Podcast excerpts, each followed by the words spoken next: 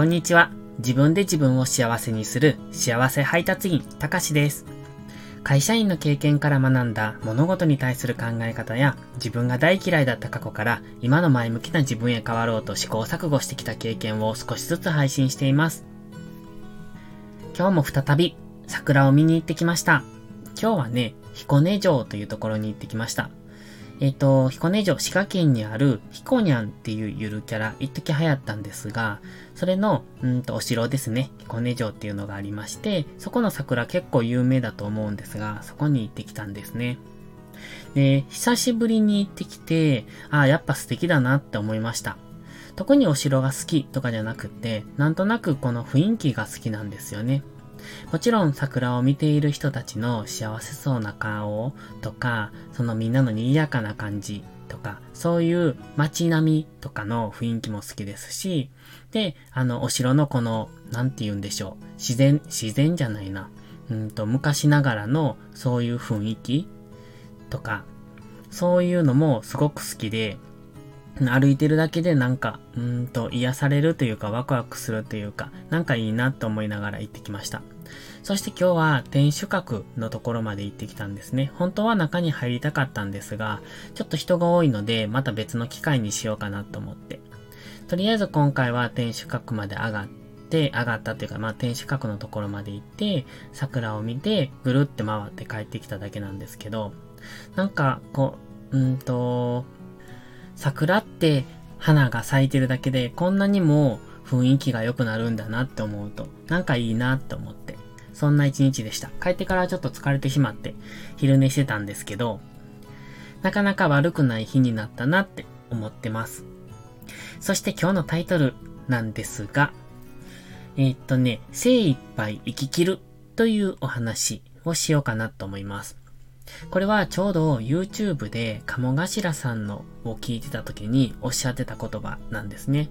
皆さんご存知ですか？鴨頭義人さんって方。で、僕がすごく尊敬してて好きな方なんですが、その方がね、YouTube でおっしゃってました。鴨頭家の家訓っていうのを。それは、明るく、楽しく、みんみんゼミっておっしゃってました。なんだそれって思いました。僕も聞いた時なんだそれって思いました。セミって一生短いじゃないですか。一週間ほどですよね。でも、その間、精一杯泣きますよね。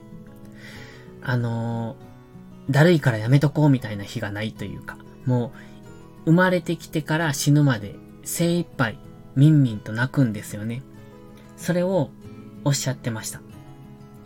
何が起きても全力で生きて死んでいこうねって、それを確認してるって言ってたんですね。すごいなって思いました。まさしく、鴨頭さんの人生を、うんと物語ってる言葉だなって思ったんですよ。まあ、実際会ったこともないですし、プライベートどんな感じの方なのかわかんないです。僕が見ているのは YouTube の中だけなので。でも、話を聞いてると、いつも全力だなって思うんです。すごく熱いなって確かに炎の公園かっておっしゃるだけあるなって思って、すごく熱い。あの、いい意味でね、すごく熱いなって僕は思ってます。そして、そんな風になりたいな、自分もって思うんですよね。で、今回のタイトルで、精一杯生きる。まさしく、鴨頭さんがおっしゃってるように、セミのように精一杯一生懸命生き切るんだって。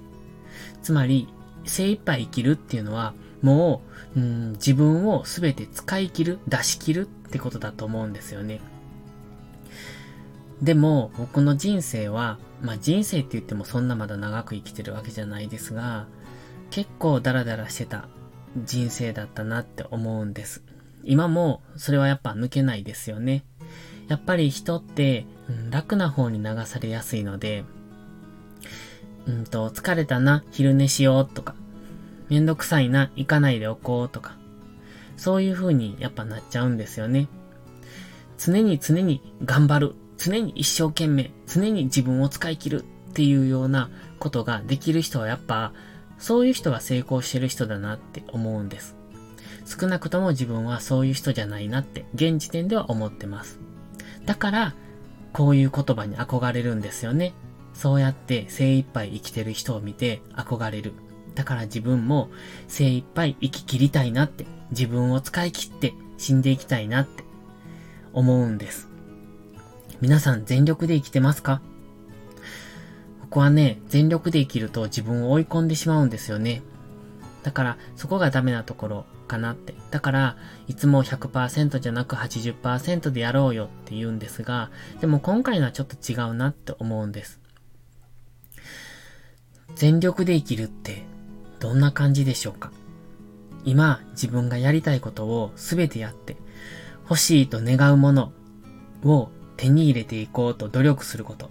手に入れられるかどうかじゃなくって、それを手に入れるためにどれだけ頑張ったかっていうところだと思うんです。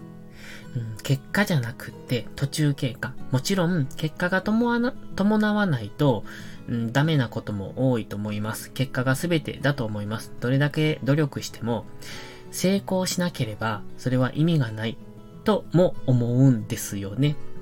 ただ、うんと、一生懸命やらなかったことに対してどう思いますか？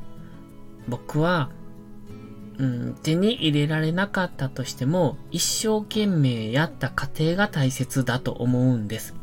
仕事は結果が全てだと思いますし、自分の人生でも成功するかしないかっていうと、成功するっていうのは結果なので、それが全てだとも思います。でも自分の中での後悔っていう意味、えっ、ー、と、ことに関して、やったかやらなかったかっていうところが大切じゃないかなって思うんですよ。後悔する生き方をしたくないって思った時に、やっぱりやってよかったなって、それがたとえ、うんとできなかったとしても、結果的には成功しなかった、達成できなかったとしても、やらない後悔よりも、やったことで、うんと、その後悔をしないっていう方が大切なんじゃないかと思うんです。だから、決して綺麗な生き方をしようとは思いません。えっ、と、世当たり上手じゃなくてもいいんです。精一杯やったかどうか、泥臭くてもいいと思うんです。自分に素直に一生懸命に生きたいなって思うんですね。ちょっと熱く語ってしまいましたけど、うんと、こんなことを僕は思ってます。だから、精一杯生きる。今、できることを、うん、後悔のないようにやっていきたいなって思います。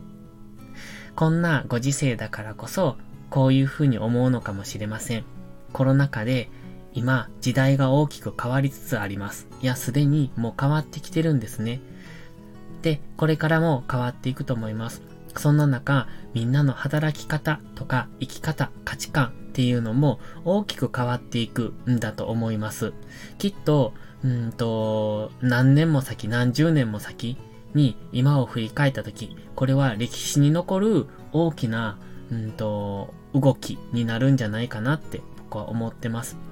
そんな中で、自分らしく一生懸命生きるっていうことは、えっ、ー、と、これからの世の中、きっと大切になってくるところなんじゃないかなって思います。だから、皆さんも一生懸命生き切って、自分を精一杯使い切って、えっ、ー、と、行きましょう。それでは、また次回の配信でお会いしましょう。たかしでした。バイバイ。